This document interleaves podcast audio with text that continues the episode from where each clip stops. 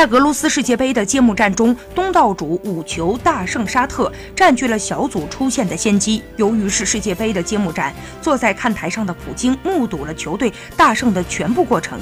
在俄罗斯取得精彩进球的同时，普京也多次进行庆祝。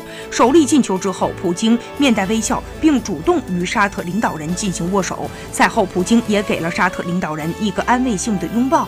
在赛后的新闻发布会上，本不该接听电话，但俄主帅切尔切索夫却在这个时候接听了电话，也让发布会暂时中断。此举引来大家的不解。他对此解释说：“刚才是总统在给我打电话，他向我表示祝贺，他还让我跟球队转达他的赞美，同时他也嘱咐球员们要继续像这样进行比赛。”